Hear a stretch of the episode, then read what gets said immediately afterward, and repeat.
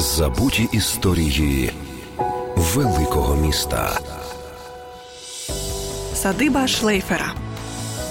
Лише при уважному погляді на фасад цього п'ятиповерхового житлового будинку можна помітити, що два нижні поверхи дещо відрізняються від трьох горішніх. Особняк, споруджений у 1910 році, став останнім проектом та ще й у стилі модерн, що його опанував немолодий вже зодчий шлейфер. До того ж, зробив він це досить артистично. Та в історії міста творець будинку відомий не тільки через будівництво.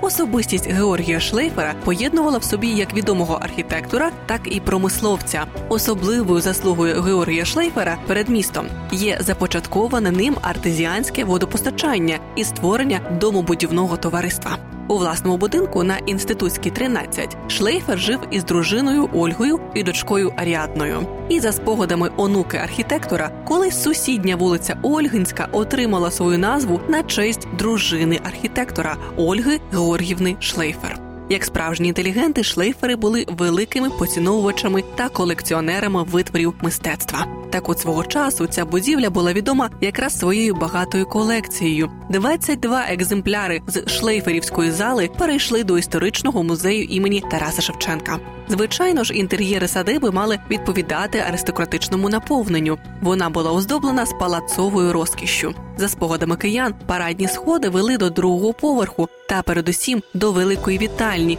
з одним лише вікном. Решта світла падала згори зі скляної стелі, рівно і м'яко освітлюючи рідкісну колекцію творів мистецтва. Тут були роботи Шевченка, Мурашка, Айвазовського, Куінджі, Венеціанова, а ще мармур, бронза, порцеляна та старовинні меблі. Маючи таке цінне зібрання, господар гостинно відчиняв двері шанувальникам прекрасного і надавав окремі твори на виставки.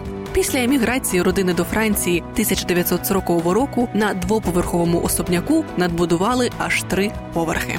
Нещодавно зовнішній вигляд будинку відновили, а в його стінах тепер мешкає не одна сім'я. Та цей модерновий красень та старий Київ пам'ятатиме ту родину, творчість та громадська діяльність якої залишили в історії та культурному житті столиці величний вклад. Садиба Шлейфера, вулиця Інститутська, 13. Забуті історії великого міста з Оленою Моренцовою. Повна версія щонеділі о 13-й на радіо Вісті.